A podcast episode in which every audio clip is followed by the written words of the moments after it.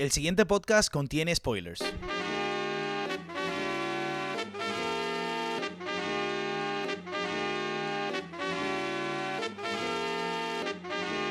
Linden Boulevard represent, represent, Zen Tribe Called Quest represent, represent. When the mic is in my hand, I'm never hesitant. My favorite jam back in the day was Eric B for president.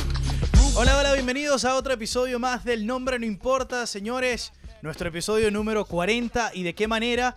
Con Alexis Espejo estaremos hablando hoy de eh, 1917 y Parasite, como teníamos prometido, obviamente, para terminar esta previa de los Oscars, que está, bueno, estamos contra reloj, pero aquí estamos, eh, con dos de las películas más importantes de, de, este, de estos galardones que serán entregados el domingo. Así que buena oportunidad para eh, escuchar este podcast, prepararse para ello y eh, disfrutar de esta buena conversa de dos, eh, dos personas que no son expertas en cine, pero que son grandes fanáticos y que, que bueno, desglosaron eh, dos películas que son eh, un- unos regalos, ¿no? De verdad que muy, muy relevantes y eh, muy entretenidas también para ver. Así que este es nuestro podcast el día de hoy. Recuerden www.hcmamerica.com con todo el contenido que tenemos para ustedes. Pero entramos directamente en materia.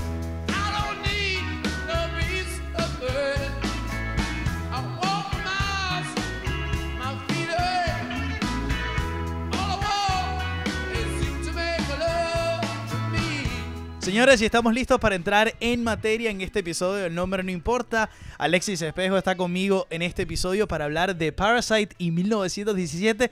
Hermano, hoy entrando como el relevista. Ey, Entraste como el relevista a este episodio del podcast. no le llame Parasite, como le llamamos en Corea. Bueno, eh, con chistecito entraste. ¿Cómo estás, bro? Bien, bien. Encantado de, de acabamos- hablar de otra cosa que no sea deporte. si Digamos, supieras, eh. digamos la verdad que nosotros estábamos grabando el relevista. Ujú. Yo me bajo el volumen porque yo, yo, yo lo tien- tiendo a, a reventarlo. Pero eh, estamos grabando el relevista y saliste de, de emergente, bateador emergente, ¿Cómo literal. no? Ya estaba el brazo caliente listo y bueno. Y tuvimos que hacer unas modificaciones aquí. Pero bueno, estamos listos para hablar de Parasite de 1917 o 16, porque tú la viste un año antes. Hay que explicar a la gente el chiste. Yo le digo a Nelson, ¿viste 1916? Y él me dice, no, vi Es 19- 1916. Ah, es que yo la vi un año antes. bueno, señores, vamos a escuchar el trailer de Parasite. La vecina le ha puesto contraseña a su router. Ah, ya está. Bendito sea San Wifi. ¿Sabes? He visto a tus padres muchísimo mejor de lo que me esperaba. Si tuvieran trabajo, Mira, vas a darle clases particulares de inglés a esta chica. no tengo el título. ¿Por qué no te aceptaron en la escuela de arte? ¿Quieres callarte? Si hubiera una carrera de falsificación de documentos en Oxford, tu hermana sería sin duda la mejor de la clase. A mí esto no me parece un delito, papá. Esta es nuestra oportunidad.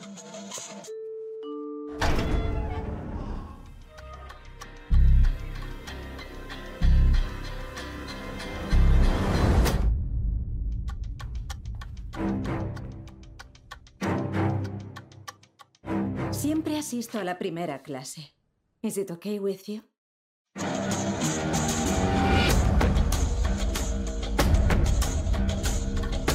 Nuestro hijo es artista por naturaleza. Ningún profesor de dibujo le ha seguido el ritmo más de un mes. Conozco a alguien que sí lo hará.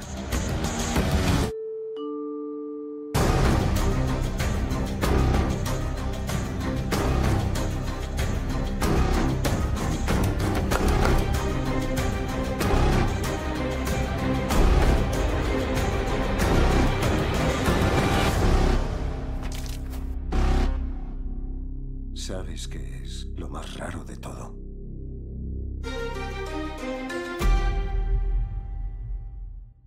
¡Ey, ya, ya, tranquilo, güey! ¡Eres un, para, un parásito de río! Bueno, señores, eh, con ese efecto especial de Molotov, ¿Viste? vamos a comenzar a hablar de Parasite. Una película eh, es una, un foreign film, es una película extranjera, es la única nominada extranjera a mejor película en los Oscars. Recordemos que esta dinámica que estamos haciendo, eh, o que decidí hacer para el nombre no importa, era eh, hacer o hablar de cada una de las películas nominadas a mejor película. E hicimos Irishman, Once Upon a Time in Hollywood, también Mary Story, también Joker. Y ahora estamos completando seis con estas dos y faltarían Little Women, Jojo Rabbit y eh, Ford vs. Ferrari. Pero hablar de Parasite, que es una película eh, de... Es un thriller de comedia, pero es un humor negro. Yo creo que es la mejor manera y de drama decirlo. también. Exacto, por eso es un, es un Pero tú lo ves thriller. comedia, tú te reíste más de lo, de lo que sufriste. Yo te voy a decir algo. eh, vamos a contar la, la sinopsis y de qué va la película y te doy mi opinión. Eh, la se- película vale se, trata. spoiler? Claro, bro, aquí eh, ya yo, ya eso, eso va al comienzo. Ok, O sea, al comienzo va la, la- en, este, en este episodio vamos a tener spoilers. ok, perfecto. Entonces, bueno, la, la familia se llama The Kim. O sea, los Kim. Son los Kim. eh, no sé por qué esté tan spanglish, pero bueno, ya voy a cambiar.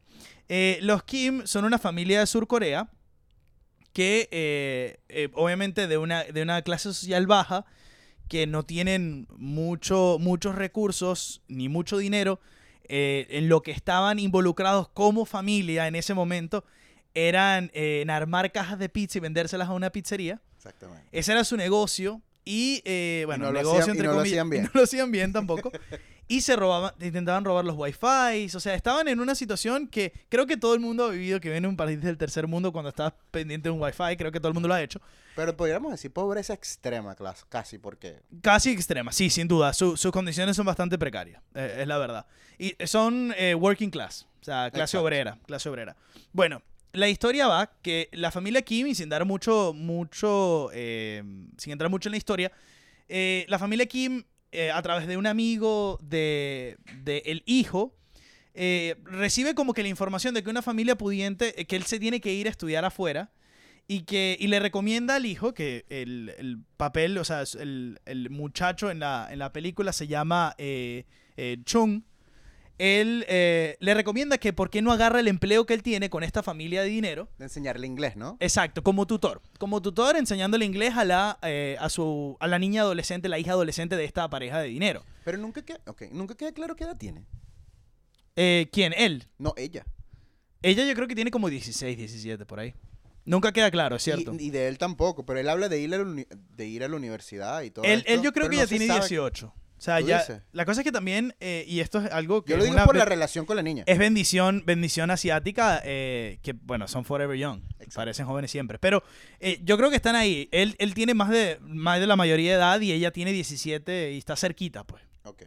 Bueno, eh, recibe esta, esta información de entrar en esta familia que tiene dinero, reciben un regalo que es como la roca esa de la fortuna. Exactamente. Y eh, se disponen a ir, eh, pues él se dispone a, bueno, a buscar, a, a aplicar por el empleo, conquista a la, a la familia y le dan el empleo. Con credenciales falsas. Con credenciales falsas, eh, obviamente todo falsificado.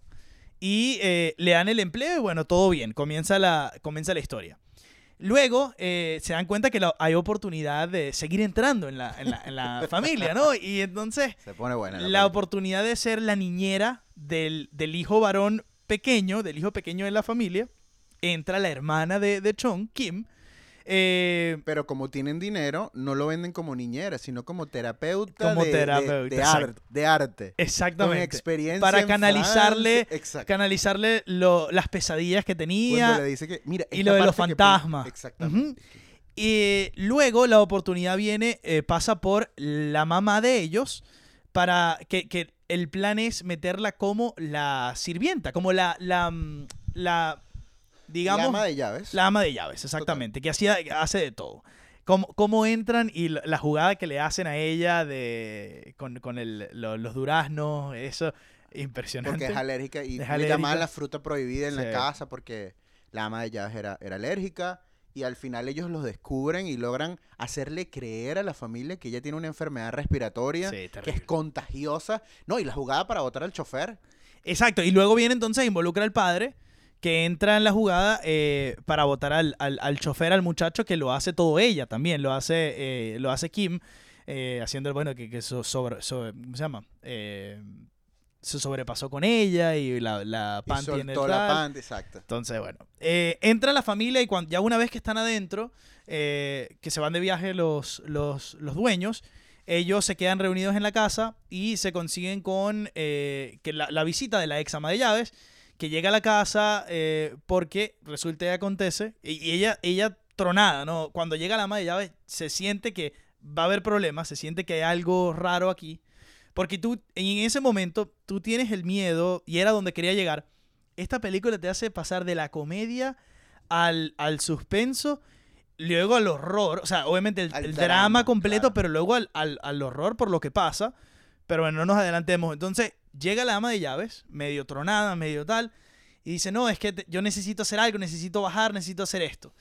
Cuando bajan, que Ya va, descubren... hay que darle con- eh, contexto, a la gente. Esto es una casa increíble. Una casa Es espectacular. una obra arquitectónica Sí. de- del arquitecto, ellos le tienen el nombre, no sé qué cosa, Zoom, en donde es una casa tan increíble y tecnológica con, con unos ventanales cerca de una montaña, algo de, de una familia de mucho dinero. Sí, Que a exacto. pesar de no ser ese tipo de, de riqueza que vemos, digamos, en las películas americanas, en donde la casa es una mansión de 60 cuartos, es una casa bien bonita. con- Tecnológica. y lo más importante que te cuenta es que antes de llegar a esta ama de llaves, hay una parte de la casa que ellos no conocen. Los dueños, hay una parte de la casa que ellos no Claro, conocen. Y ahí es que se desarrolla, digamos, como el segundo, el tercer nudo de toda esta historia.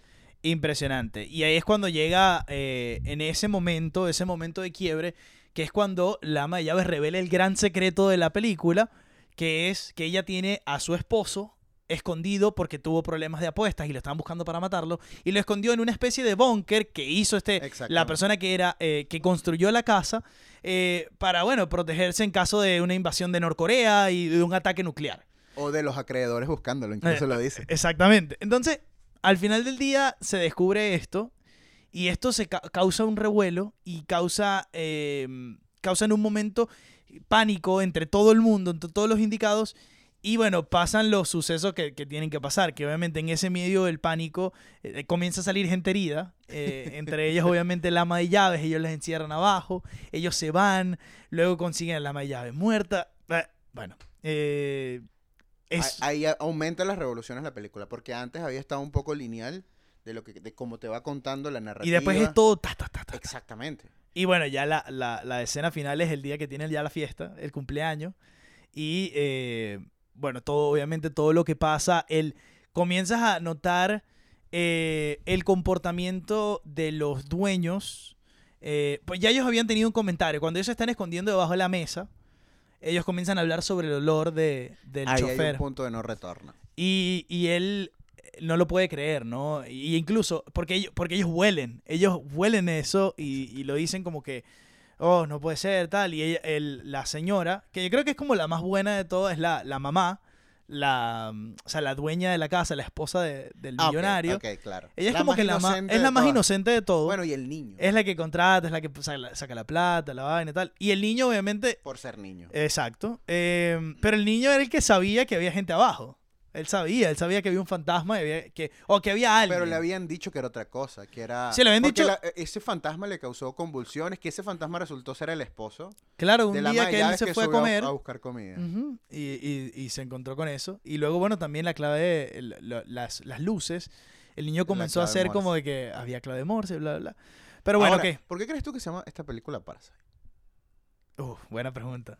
Em, Yo creo que tiene que ver, en, en mi opinión, tiene que ver mucho yo creo lo que es el contexto los social. parásitos son ellos. Exactamente. Son ellos. O sea, los, eh, los, los que, obviamente los, los de la clase obrera, que a pesar de, a pesar de que haya diferencia de clases, eh, estas personas se están aprovechando de una situación vía falsificación, vía todo, vía eh, manipulando a esta familia de dinero para poder beneficiarse. Sí, obviamente, porque hay una diferencia de clase importante, pero para beneficiarse directamente. Y por eso entran los cuatro. Para... Y que siempre, y que siempre hay una, hay un punto en donde, a pesar de que tú te sientas a gusto con el patrón en este caso, Sí. eh, nunca vas a ser parte de lo que es su realidad. No, jamás. Cuando él, le, cuando él le habla de amor en el carro, Sí. eh, cuando él incluso esta persona le habla del olor del Señor, y ahí te das cuenta de que hay como un distanciamiento, y sobre todo después de la tarde de cuchillazos, por ponerla de una Claro. manera, en el cuando el señor le está pidiendo, el dueño de la casa le está pidiendo las llaves para ir a llevar al hijo o que se mueva a llevar al hijo y él tiene a su hija que también ha sido apuñalada, Claro. es como que a mí no me importa nadie, sí. ninguno de ustedes. Y él ahí como que se quiebra y- hace lo que hace. Exacto. Eh, termina la película, bueno, obviamente la termina muriendo, eh, termina muriendo la hija, la, la hermana y la, la que era la terapeuta, eh, termina muriendo en ese suceso y eh, obviamente el dueño también de la casa, eh, que es el que... e- Ella muere. ¿Quién? Eh, Kim, la hermana, sí, claro, ella muere. Después ellos están llorando en el, en el, Ujú. en Sí, el- sí, sí, sí, sí. en el cementerio con la foto. Que él se está riendo. Que después de él, que, que él sale, que le dan un piedrazo en la cabeza, Exacto. él sale que nunca paró de reír, de sonreír por un largo tiempo, incluso estando en el cementerio viendo la foto de su hermana muerta. Eh, exactamente, exactamente. Ese, ese, Hay, un, hay una simbología muy importante con, con lo del tótem de la piedra que, Ujú. que les trae fortuna. Porque cuando las casas, incluso, eh, cuando ellos regresan a la casa tras la inundación, que la mamá fue la única que se, tu- que se tuvo que quedar porque ella es la ama de, de llaves, exacto. la única cosa que él rescata es su piedra. Sí.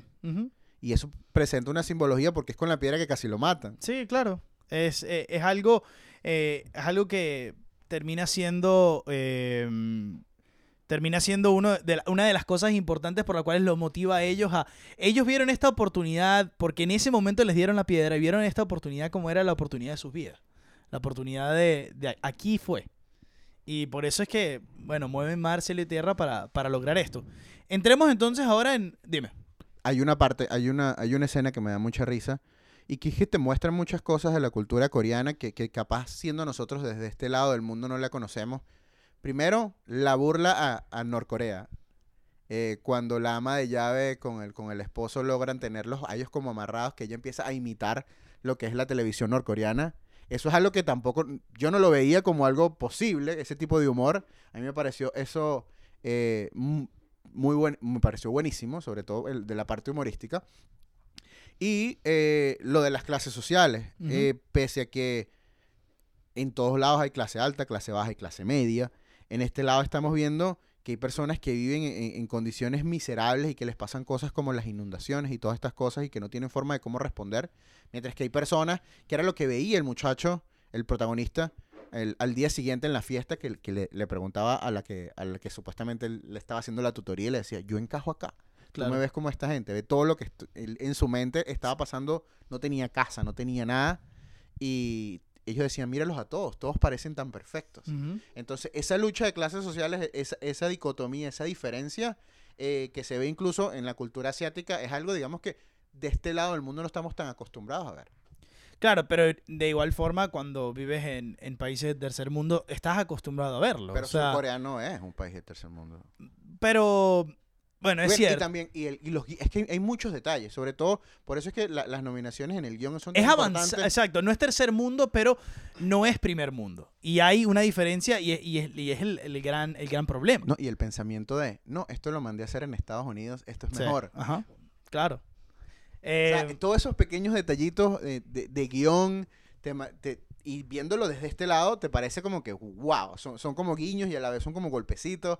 Da, es, es- es muy buena película, de verdad. Entremos entonces en, en- en la parte técnica. Recordemos aquí varias categorías. Vamos a, ya comenzamos con la sinopsis, obviamente. Eh, aspecto técnico, hablar, obviamente, dar el contexto de quién dirigió esta película. Eh, Bong Joon-ho, o Bong Joon-ho, eh, director de esta película, ganador del, del Palme d'Or. eh, llevó al, al- al Festival de Cannes a, a Okia, que es una película de Netflix. Una película que eh, de, de terror y que también fue nominada a, varios premios. El, y por, por ella ganó el Pan de Oro. Eh, trabajando en una, una de sus más recientes películas que se llama Snowpiercer, que fue una película, una de las películas más importantes en la historia de- del, del cine surcoreano, eh, tuvo la idea de hacer esta película, eh, esta película eh, Parasite, por una historia que le contó una, un, amigo que trabajaba en el teatro de, eh, de su historia de que él había sido tutor para una familia. Y también se inspiró en uno en la historia de Christine en Lea Papin que fueron dos maestras como tutoras también que o mentira ellas eran como servidumbre que mataron a la, a la hija y, a la- y al dueño de, de donde trabajaban. Wow. Entonces, como que basado en todo esto, claro.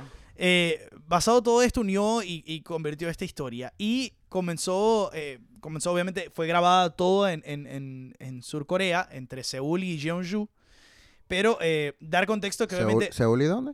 Y Jeonju. Wow. Jeonju.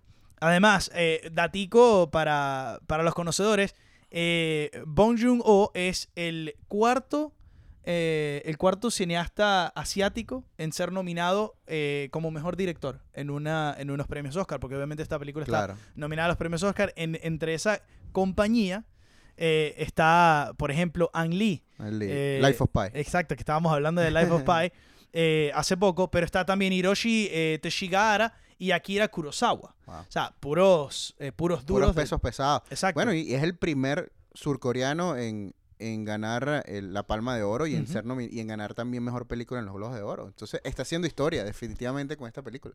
Totalmente. Eh, entonces, bueno, que- quería... Hay, un, hay un dato importante que a mí, a mí me encanta y, y siempre me gusta ver en, en este tipo de películas y es el, ah, el, el presupuesto que tenía esta película. Esta película se hizo con 11 millones de dólares. Sí. 11 millones de dólares y de acuerdo con, con, eh, con la gente de IMDB, el grossing está por encima, ya se los tengo por acá. ¿Lo tienes ahí? ¿No lo tienes? Eh, ¿Cuánto la, se ha la hecho? cantidad de dinero que ha hecho, aquí lo tengo. 165.4. 165 pun- Exactamente. Increíble. Con 11 millones, ¿eh? Increíble. Que es lo contrario de la segunda película que vamos a estar hablando hoy.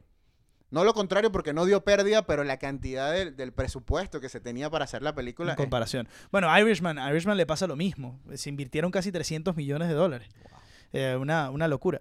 Eh, bueno, obviamente, ajá, hablamos de, de Bong Joon-ho, que no es un desconocido, un gran cineasta, y que en el discurso de, de los Golden Globe dijo que le dieran oportunidad a los subtítulos, que la gente en Estados Gracias. Unidos no le, no le da oportunidad a los subtítulos y se pierde de mucho cine por querer escuchar las películas en su idioma eh, en su idioma en inglés. Materno no original, exacto. y, y se pierden de, de buen cine. El año pasado pasaba en los Oscar que salía Roma y que Roma terminó siendo una revelación. Nominaron a Yalitza Aparicio, nominaron también a, a Marina de Tavera. eh, Alfonso Cuarón fue gran candidato a, a ganar. De hecho, ganó mejor director, pero no ganó mejor película. Sin embargo, ganó mejor película extranjera. Parasite es.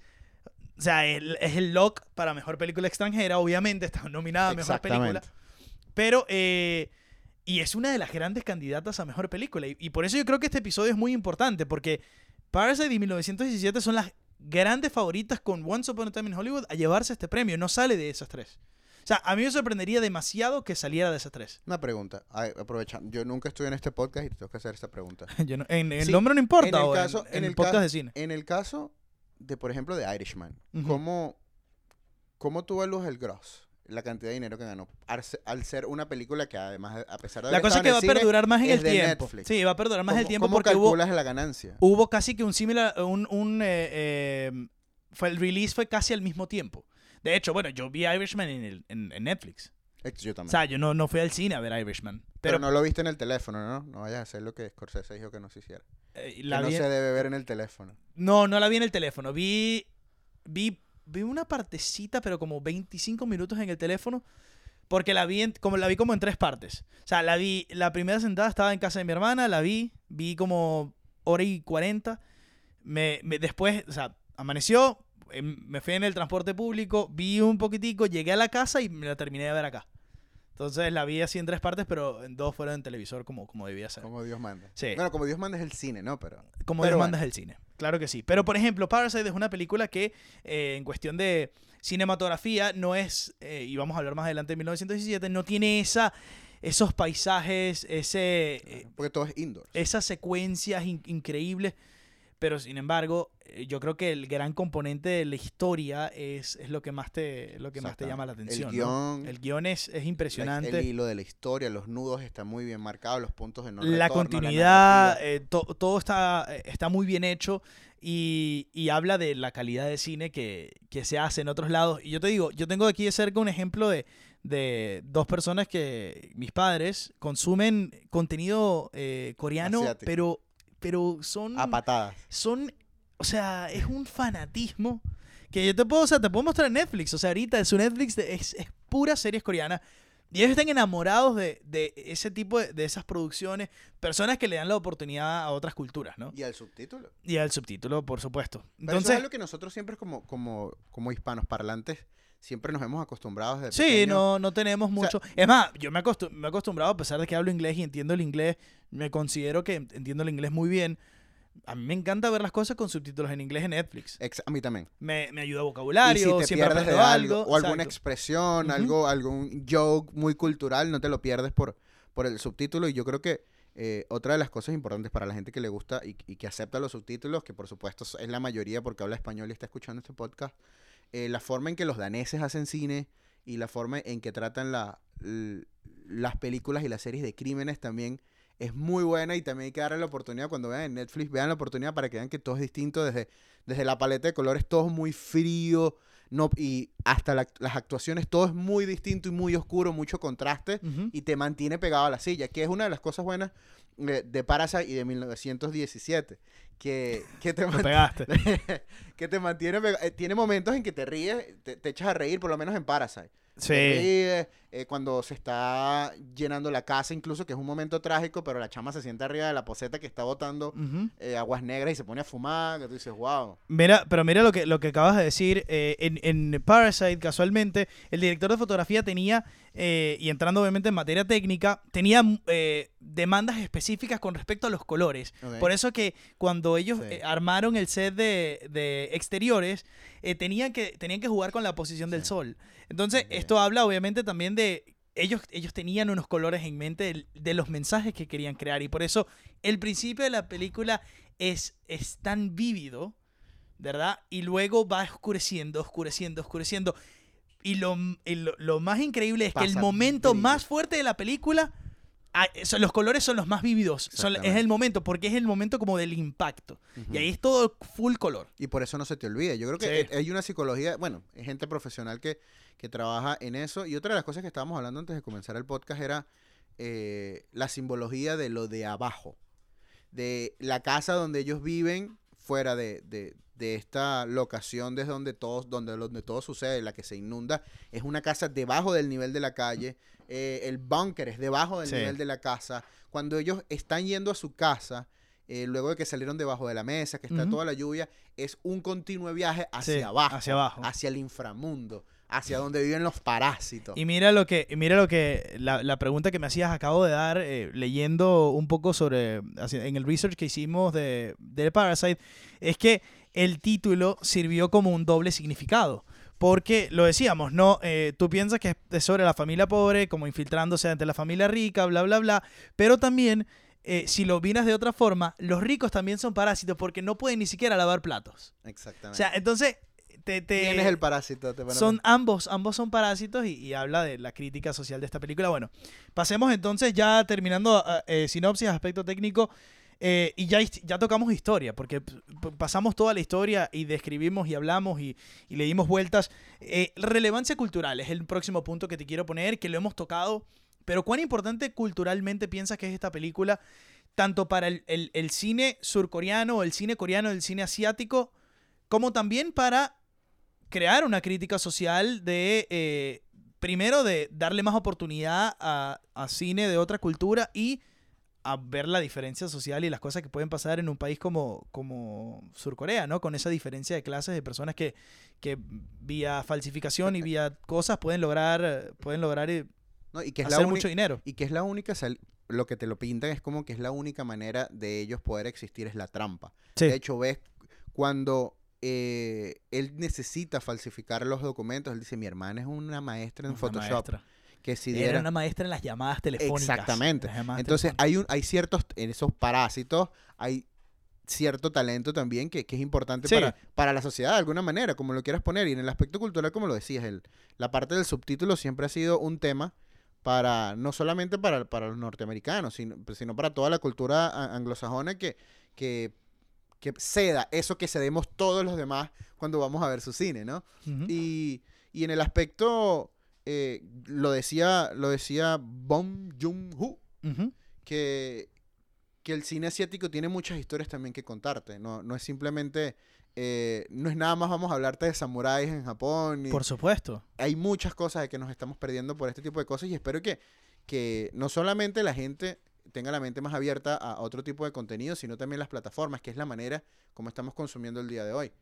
Porque no es lo mismo ir a ver, eh, eh, ¿cómo es que se llama la película de Disney? Eh, Pocahontas, no. ¿Cuál? La, la que está ahorita, que es... Frozen, Frozen no, 2. la que es la adaptación de, de la, de, la, de- de la Mulan. Mulan. Que vayas a ver una, una, una adaptación americanizada de, de, de Mulan a- al- para que te den su, vi- su visión de lo que es la cultura asiática, a ver a alguien que de verdad te lo haga desde adentro. Eh, sin duda. Eh, pasando entonces a. eh, saliendo de relevancia cultural, que creo que hay muchísima y estamos de acuerdo. Eh, pasemos a quién ganó la película, mi sección favorita, y con esto terminamos Parasite. ¿Quién ganó? y también, bueno, si tienes alguna predicción.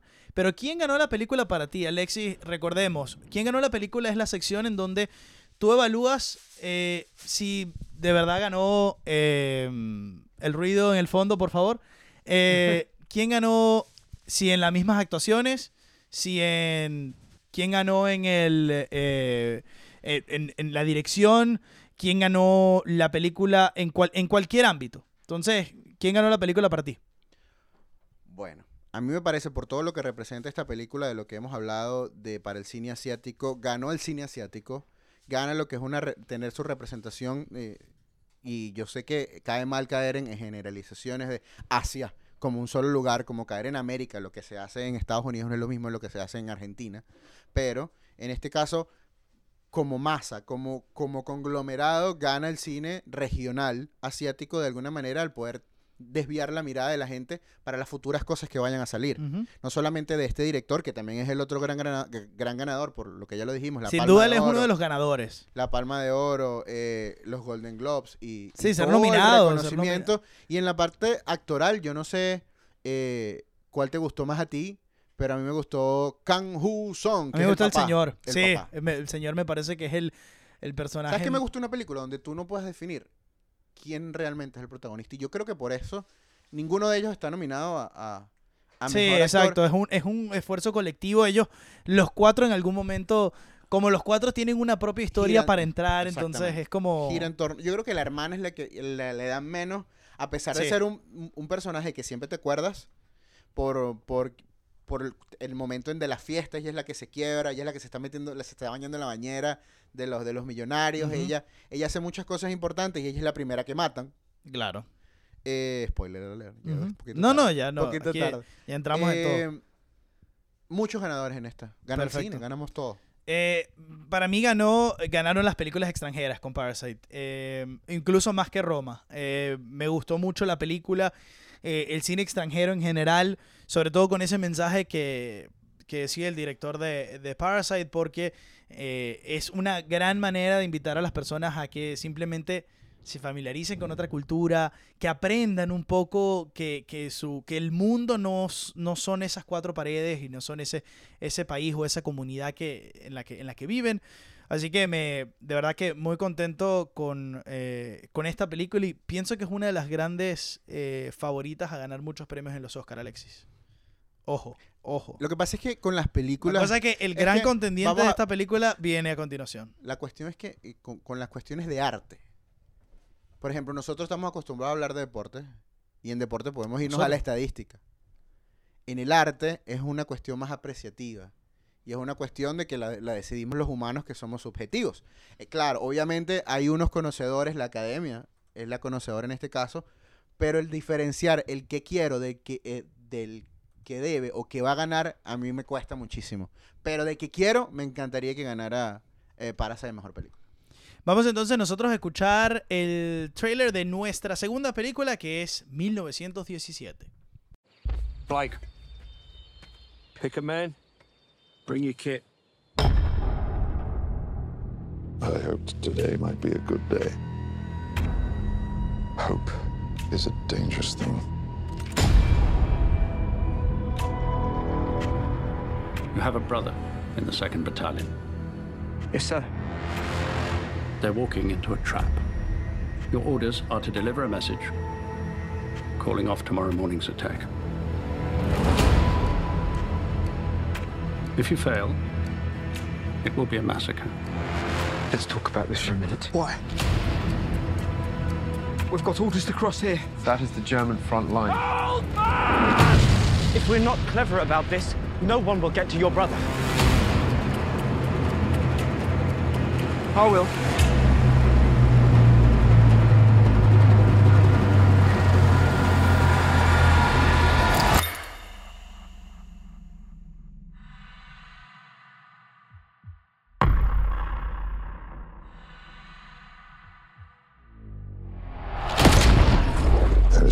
Way this ends.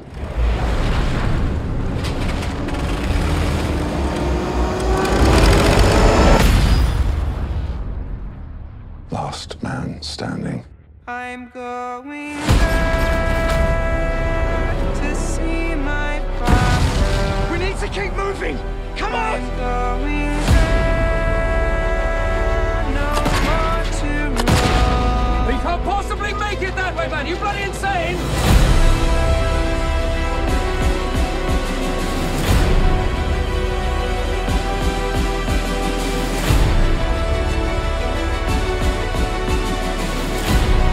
Get there in time, we will lose 1,600 men. Your brother among them. Good luck.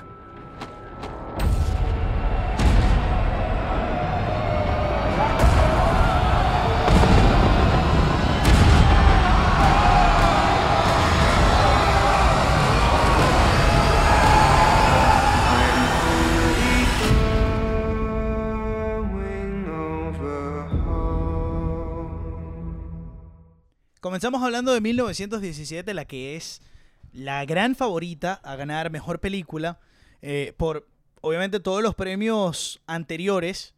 Eh, la dirección de Sam Mendes creo que es el punto más alto de esta película. Eh, la fotografía es impresionante. Pero como siempre comenzamos cada película hablando de la sinopsis. ¿Y de qué va esta película, Alexis? Te invito a conversar sobre... A echar el cuento de A 1917. echar el cuento de 1916. Perdón, 17, como dices tú.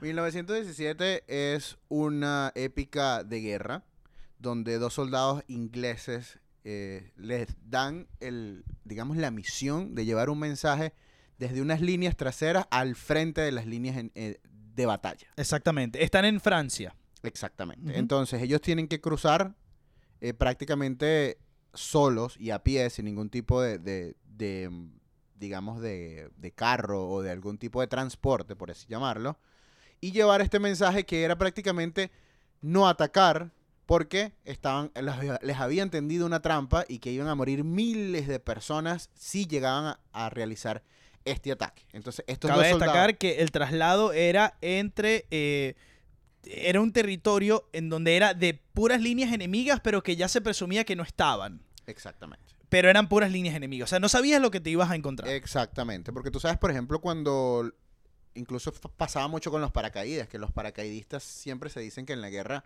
son lanzados detrás de las líneas enemigas. Ellos nunca caen del, en un lado sano, en un lado O en el medio. No, caen allá adentro y allá Claro. adentro empiezan a, a tomar, a tomar posesión. Entonces, eh, uno de estos dos soldados tiene un familiar incluso en esa línea. Entonces ya le agrega otra, otra, El otro matiz factor emocional. otro matiz a la historia. Eh, así de simple. Y eso es lo que me parece increíble de, de- de esta película, es que con una, con una sinopsis tan simple de llevar un mensaje, algo que probablemente hubiesen dicho ahorita, mando un correo, pero esto tenía que hacerse porque era 1917, no 16, Ujú. y ahora tenías que llevarlo a pie.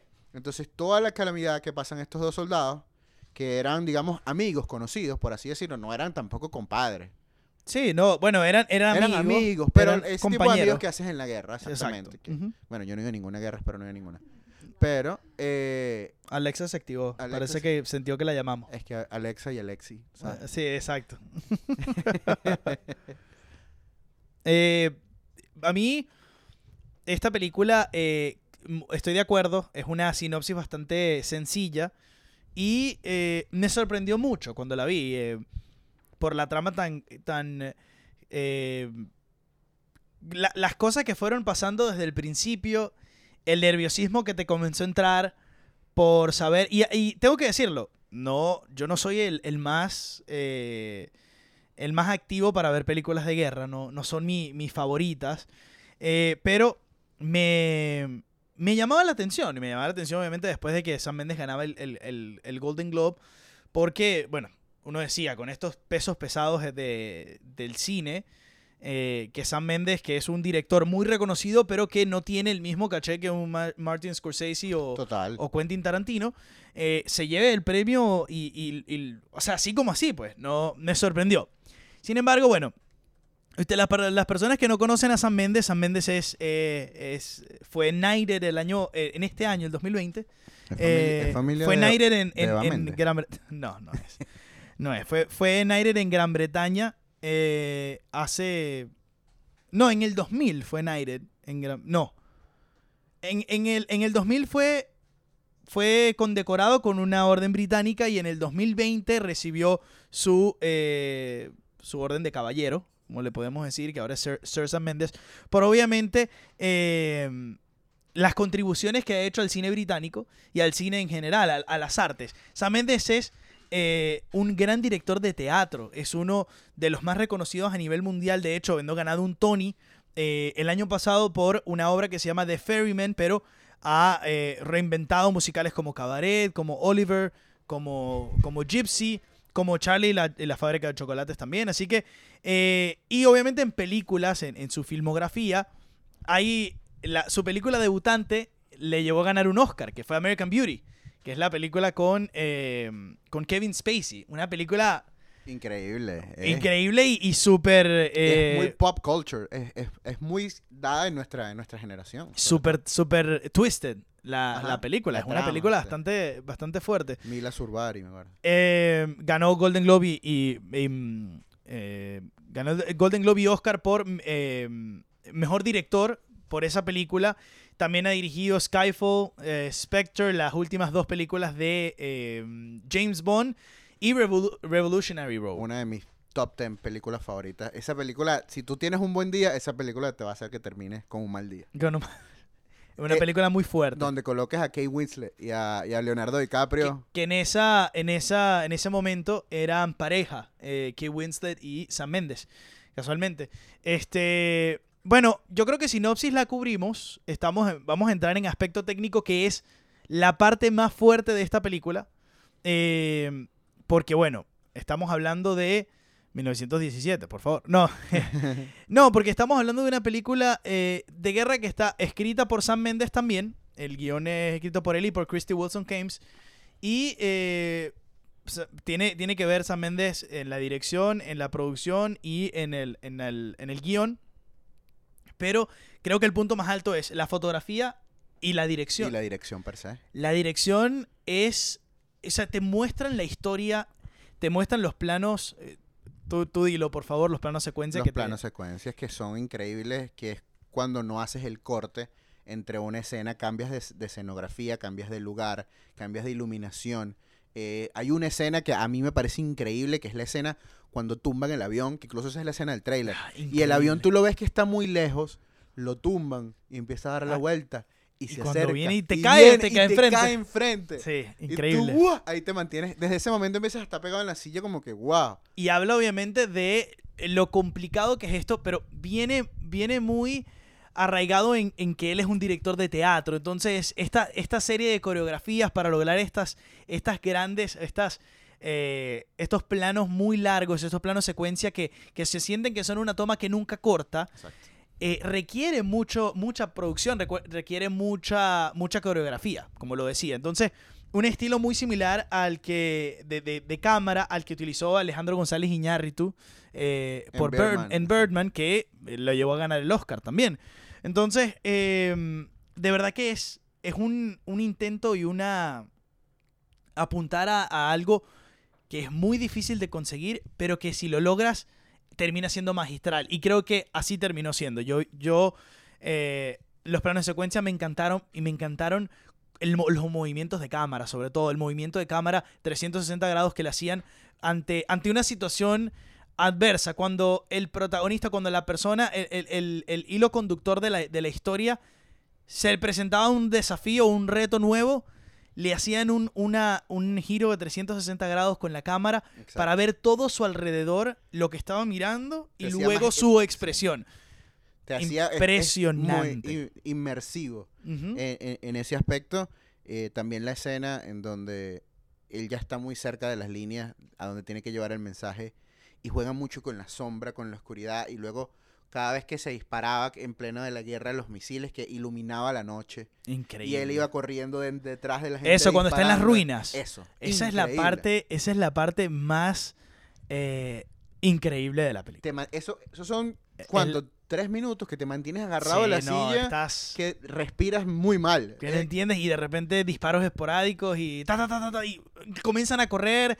Eh, la, la dosis de humanidad también que te da la película en pequeñas porciones cuando eh, activan la mina, en, cuando están en los en, en esa en la trinchera ya, ya están en las líneas enemigas, en las líneas que eran como ya estaban abandonadas de Alemania, que estaban abajo en, en los túneles en las trincheras. Ajá. cuando activan la mina, sale herido el amigo, luego se van, a, pasa lo del, lo del avión otra vez, se muere. Perdón, sale herido él, el, el- el protagonista, el que te lleva la película. Él fue el que recibió el, el- el que activó la mina. Exacto. Y luego se muere es el amigo, Exacto. que es el, el que tiene el hermano en, las en, la, en el frente. Y otra de las cosas importantes, a mí que me encantó de esta película, eh, en la historia cuando recuerdas que él le dan vulgarmente la cola en unos tanques para recorrer cierto camino. Sí, en unos y- camiones, Y el ¿ah? capitán o el, o el- o el comandante que estaba al cargo de esa, eh, de ese, digamos, esa Que es uno de los grandes gente. colaboradores de Sam Mendes en sus películas. Ah, sí, bueno, buen dato. Él le dice, ah, tú vas a ir a hablar con el general tal. Ten cuidado porque él es como, él es un come candela. Sí. Ese quiere echarse plomo. Y entonces ya te pone predispuesto a que, ¿qué lo va a hacer Que escuchar a este pobre fácil. private? Sí, que exacto. incluso llegando no, no le, no le garantiza eh, un éxito. No, y cuando llega ya eh, el- la- a las líneas al frente, al frente de ataque, y ya y le dicen, no, pero es que ya estamos en el ataque. Ya vamos a Exacto. comenzar, este es nuestro primer tal. Y, y lo ves moviéndose de un lado a otro a buscar al general y como nunca, o sea, en algún momento él pudo haber descansado y no, no descansa, ¿no? Y entonces también te habla de la humanidad y luego al final, la otra dosis de humanidad de- del guion es cuando El- finalmente consigue al hermano de su amigo y eh, que es interpretado por Richard Madden, que es el, el actor de, de The Bodyguard, que Ajá. también ganó premios el año Él, es, pasado. él es- no es el mismo de Game of Thrones. Es el mismo de Game of Thrones, es, eh, es Rob. Exactamente. Bueno, y el. Y el, y el general. Rob no es- Stark. Exactamente. Rob Stark. Exactamente. Bueno, pero y el general que le tiene Es que- Benedict Cumberbatch. eh, ah, es exactamente. Benedict Cumberbatch. Este. Es el único actor de gran nombre sí que sale en la película y no sale por más de cinco minutos, lo cual es algo muy bueno porque estaríamos hablando distinto si el, el actor Mark Strong es el otro, el otro, algo- el otro personaje que yo te decía que es uno de los, de los grandes eh, Colaboradores. colaboradores. Mark Strong, es- bueno, que ha hecho también mucho, muchos papeles, que hace papel también en, eh, en 007 y en eh, ¿cómo se Skyfall. En Skyfall, exactamente. Em, para seguir, bueno, la, a, mí me, a mí me encantó la película. De verdad que impresionante. Hay- yo digo que hay algo que les juega en contra y ya esto es una opinión muy personal y es hasta cuándo una película de épica de guerra nominada al Oscar todos los años.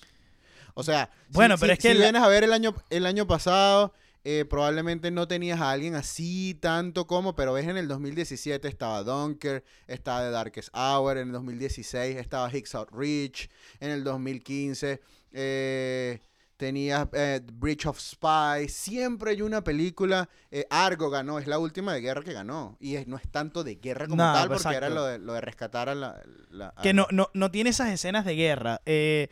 Yo creo que... American Sniper también estuvo nominada en el Sí, 2014. Eh, Bueno, es que la cuestión es que yo pienso que las, las situaciones que pasan en una guerra son, son muy cinemáticas también. Son, son historias que son difíciles de, son difíciles de creer y, y son historias realmente compuestas porque hay, mucho, hay muchas capas. Hay mucha, o sea, hay, eh, hay emociones, hay un sentido, un sentido de pertenencia, un sentido de lealtad ante tu país. y hay, hay también financiamiento. de- Claro, hay intereses económicos, Exactamente, hay, hay de todo, hay de todo, hay, eh, hay, hay rivalidades, hay enemigos, eh, sangre, acción, bueno, un poco de todo. Entonces, creo que te- terminan siendo temas muy act- atractivos.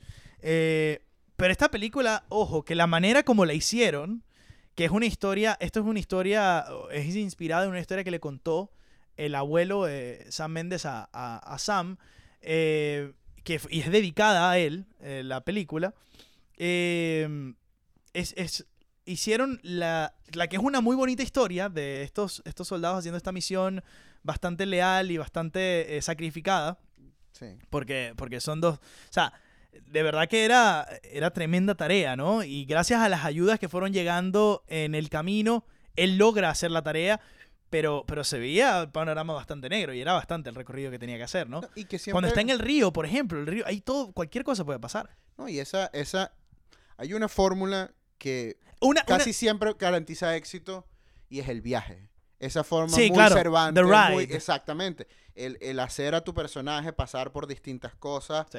y es muy, muy al estilo Quijote. Que tú no sabes qué es lo que se va a esperar a pesar de que ya tú veas algún tipo de, de- de finalización o, de, o de objetivo en este caso. Que eso también es muy bueno a la hora de la narración. Que es lo que le juega a favor a, a, a Parasite. Que tú dices, bueno, ¿a dónde va esto?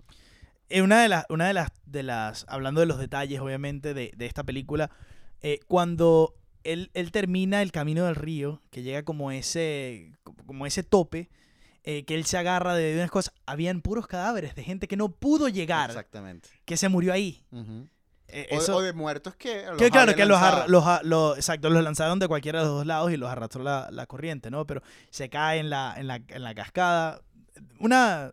No, el, el mismo detalle de los soldados cantando, como la Sí. humanización Oh. de, de que Ujú. también había un aspecto artístico en, la- en, en- en las líneas enemigas, que son cosas que yo en estos días estaba escuchando, eh, que aquí hablando un poquito, saliendo un poquito del tema, que incluso hay, hay noticias y hay escritos de, de el ELN, de los guerrilleros, que los tipos escuchan mucho Juan Gabriel. Wow. Que tú dices como que no pega una no, cosa no, con otra, sí, no es ¿sabes? consistente. Exacto, entonces eh, también pega mucho en, en lo que es ese, es- ese shock, porque sigue siendo como la última parte del viaje. Tú dices, bueno, él sabe dónde va ya, ya salió de lo peor, pero cuando se despierta, le dicen, no, ya empezamos, que es la parte cuando él sale corriendo de las trincheras y ve a todo el mundo corriendo detrás de Sí. él, que tú dices, toda esa gente la van a matar, los están esperando. Y, y al final, bueno, logra Entrando, llegar al mensaje, pues. entrando a, a, mm, O sea, en relevancia cultural. ¿Qué sentiste después de que viste la película con respecto a tu opinión de, de las películas de guerra? O sea, ¿cuál es.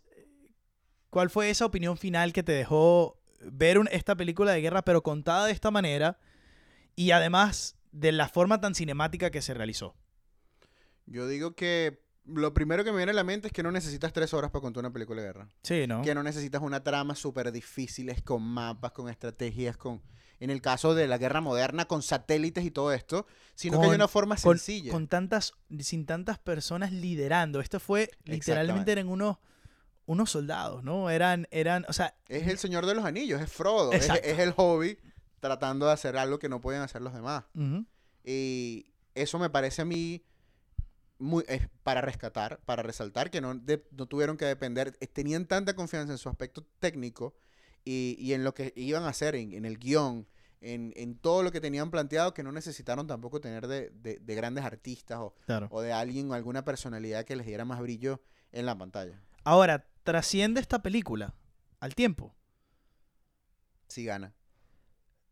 Ok, pero al, al punto que voy. Por- ok, Al punto que voy. ya te digo por qué. Em, hay películas eh, a lo largo de la historia en los Oscars.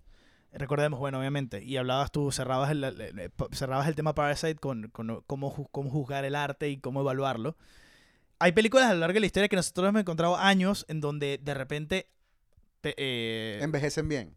envejecen bien, pero lo que quería llegar es, gana una película, mejor película, porque wow, fue la sensación, pero 5, 10, 20 años después, nadie ni se acuerda de la película y de repente te das cuenta como que Chinatown estuvo nominada este mismo año y ganó esta película. Lo tengo aquí en mi pantalla. En el 2012 a mí me pareció la mayor locura de, de los Oscars cuando gana Argo. Argo le ganó a Django y a Life of Pi. Y a Silver Lining Playbook. Que me parecían para mí, by far, esas tres películas mejor que Argo. a pesar de estar basada en un hecho histórico, de todo lo que representó, a mí de verdad Argo, en ese No te- caso del 2012, no es una película que yo volvería a ver y las otras las he visto al menos tres veces. Claro. En mi opinión personal, un simple mortal, y es lo que te digo, eh, te le juega en contra a 1917, que es otra épica más de guerra tal vez desde la Primera Guerra Mundial, incluso aún más lejana de lo que era la Segunda, porque era aún mucho más rural y, y es un territorio menos explorado, fino. Pero si gana, bueno, tal, trasciende porque puede cambiar también lo que es la narrativa de la forma como Berman. La forma en que Berman te cuenta la historia te la cuenta distinta a como te la ha contado cualquier otra película. Exacto. Entonces, la forma en que Sam Mendes te cuenta la, la historia puede influenciar muchísimo a lo que vayamos a ver en los próximos, la próxima década, de, cómo te cuenten una historia.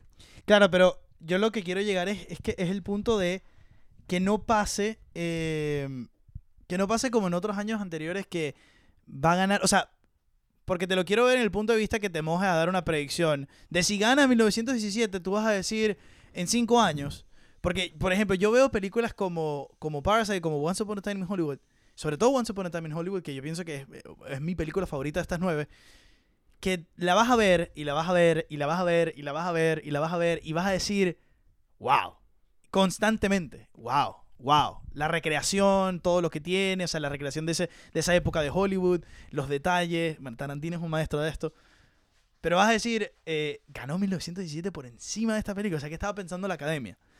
Yo, yo lo que no, No- quiero no es, es- es llegar y sentir eso con esta película Exacto. Que, como decimos, otra película de guerra. Sin embargo, ahora, a- argumento a favor de 1917. En cuestión de dirección y en fotografía, es la mejor película. Sí lo es. O sea, es. eh, hay detalles y personas más expertas podrán decir otra cosa. Eh, en mi opinión, eh, lo que vi. Em- em- me parece que es la, película mejor dirigida por las secuencias, por las coreografías, por, por tratar de, de darte esa ilusión de que esta película se está desarrollando en una sola toma, todo el mundo estaba jugando un papel, eh, la construcción de los escenarios y de los sets, impresionante. No, y esta película costó 100 millones de dólares. Claro. O sea, había presupuesto para esto. No lo hace bueno porque que tengas el dinero no te hace específicamente ya capaz de hacer, de hacer una película de, de estas dimensiones.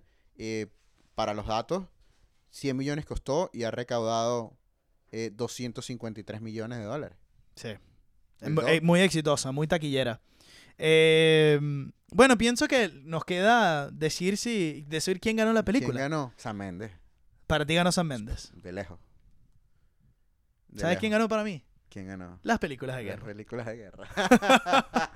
Las películas de otra guerra. vez, Nelson, otra vez. No, Y por pudiese favor. responder lo mismo, por ejemplo, con Dunkirk. Otra cosa de esta película impresionante, Alexis, que no hemos tocado y que se nos escapó en aspecto técnico es la música. El soundtrack de esta película es de Thomas Newman, que es de, de la gran familia de los Newman compositores y, y- y arreglistas de- del cine.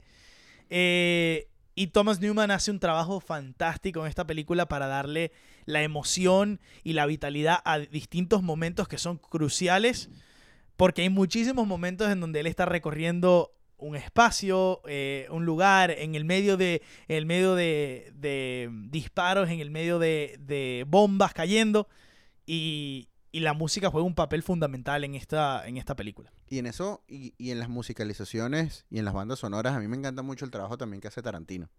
En todas sus películas. Tarantino es un absurdo. ¿Sabes qué? El, el dato que contaba en Once Upon a Time in Hollywood en el otro episodio es que Tarantino comienza a cu- Cuando piensa en la idea, se mete en su, en su colección de discos a escoger toda la música de la película antes de terminar de escribirla. Imagínate tú. No, y yo escuché que él tenía. y bueno, estamos hablando ya de otra gente. Tarantino de- es un OCD Total, de la vida. O sea, es una persona obsesiva con cualquier, co- con cualquier cosa, con las cosas y que su le gustan. trabajo lo muestra. Bueno, que eh, él, se convirtió en director de cine porque amaba el cine con locura al punto de que él, él cuenta que se convirtió en, la, en una persona, de o sea, un poco famosa por la, los reviews que daba trabajando en la tienda de... de- Y también trabajó en un cine porno. Sí, bueno. De 16 años diciendo que tenía 18. Y tú sabes... Cuando se mudó a, a Los Ángeles. Es toda una Tú sabes que hay un historia, detalle de si- Once Upon a Time in Hollywood que te voy a contar. antes- ya, no estamos saliendo del tema, pero hay un detalle de Once Upon a Time in Hollywood impresionante que después de dos veces de verla, eh, viendo videos y viendo cosas, encontré. que hay un momento en donde hacen algo a propósito en la película, y es cuando está llegando Sharon Tate con eh, Jay Sebring a el restaurante este mexicano que ellos iban a comer, ya como eh, antes, de, antes del final y antes de que pasen las cosas que iban a pasar. Eh, y en ese momento, ah, ellos ven cuando están entrando que hay un, hay una, un opening en un teatro, eh, en un teatro para adultos, se dicen Ujú. ellos. ¿Y eso es un teatro para adultos? Ay, también tienen openings. Sí, claro, tienen openings. Ese teatro, actualmente, es de, es de Quentin Tarantino. Es de cuenta. Ajá. Y por eso era como el, el, el, el, el el wink. guiño, el guiño. El wink a. Yo wink y tu guiño. Bueno, que pues, terrible mi, mi español. este. Pero, pero habla de eso, ¿no? Habla de los de, es que tiene de detalle. Tarantino. Tiene Sí. muchos detalles así. Igual a mí, antes de terminar con Once Upon a Time, la, la escena de la pelea con Bruce Lee, Ah, fantástica. épica. Fantástica. épica. Eh, americano. bueno, creo que Volviendo a 1917. Ya, ya habíamos, ya prácticamente quedan pocas cosas que decir. Una. No, hay que verla. Desde el punto de vista de. No, y sobre todo si quieres juzgar, técnico, si no, y quieres sí. juzgar quién va a ganar, necesitas ver Parasite y 1917 porque son dos de las candidatas. O sea, Irishman es Scorsese, Y ya pero- tú sabes que más o menos te esperas de Scorsese. pero no, no esta no es una película. Como sientes que Scorsese te ha contado la, esta, esta historia tantas veces, entonces es como, bueno, eh, ya Sí. tienes Goodfellas, ya tienes Casino, ya The- tienes The The Departed, Departed, entonces ya. es como, bueno, Sí. ok.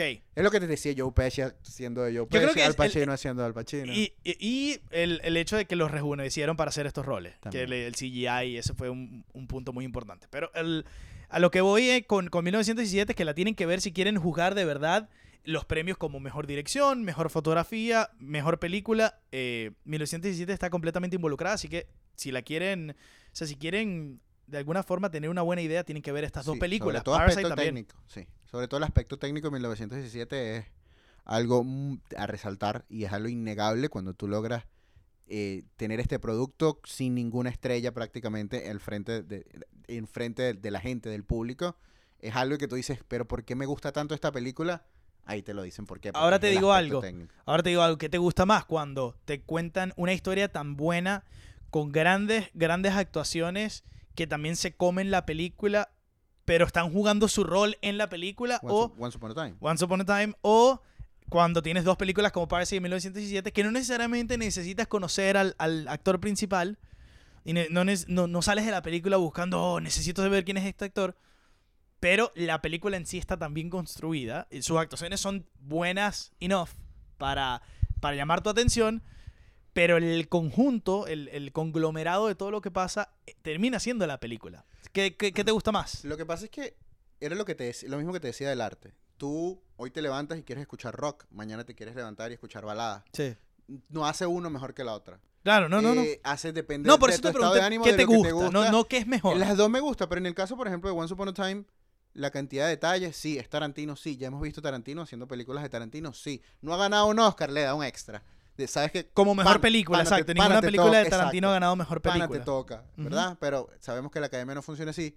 Brad Pitt, me quito la camisa, soy Brad Pitt, es Brad Pitt. Claro. Siempre va a brillar en la, en la pantalla de la forma que lo haga. Eh, igual lo hizo con Glorious Buster. Ya, no, ya esa compañía se ha probado con, con, Brad- con ahora con, con Leo DiCaprio.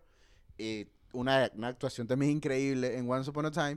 Incluso, De las mejores. cuidado, sí. No, y cuidado con. Pero ese es todo un tema. Deberíamos que. un tema completo de Leonardo DiCaprio porque comienza como el Justin Bieber del cine con, con películas de ¿Cuál es tu película favorita de Leonardo DiCaprio? O sea, ¿cuál, cuál dices tú la mejor actuación de, de Leo de las que, hoy- Uh. Las- de las que has visto? pues? La mejor actuación, yo creo que cuando, cuando se mete la droga en The, Lobo- eh, The Wall of Wall Street. O sea, el- no, pero en general, eh, película, Wo- eh, Wolf of Wall Street, para ti. Es complicado porque Los Infiltrados también me gustó bastante. Sí, muy buena. Pero él no sale tanto. Shutter Island, muy buena también. Me eh, quedé dormido.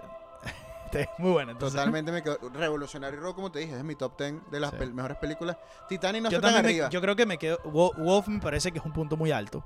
Pero Django también me gusta. Y él tampoco es la estrella principal en Django. La escena cuando rompe la mesa, que se rompe la mano en la Val, Val se come esa película. Se la come. Y lo cuenta lo contaba Jamie Foxx en uno de los videos que vi eh, pendientes del. del- Dije, ¿será por eso que no lo volvieron invitado? Porque se comió Django, se comió Inglourious. se comió un Glorious Buster. que es No, yo pienso que también es.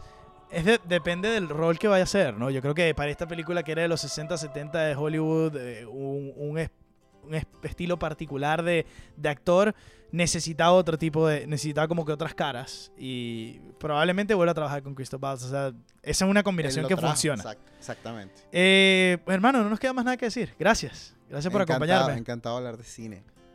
Diferente deporte. Total, total, absolutamente. Muchísimas gracias y bueno, estamos a la orden para eh, criticar o darte mi opinión de alguna otra película que ya tengo internet. No tengo internet como por una semana, pero bueno. Qué, qué va- ya qué volvemos. dato tan importante. Ya es que es imposible ver películas sin internet, imagínate tú, con este poco tiempo. Pero no bueno, existe. Pero bueno, eh, gracias a, a Parasite y gracias a 1917 por el día de hoy.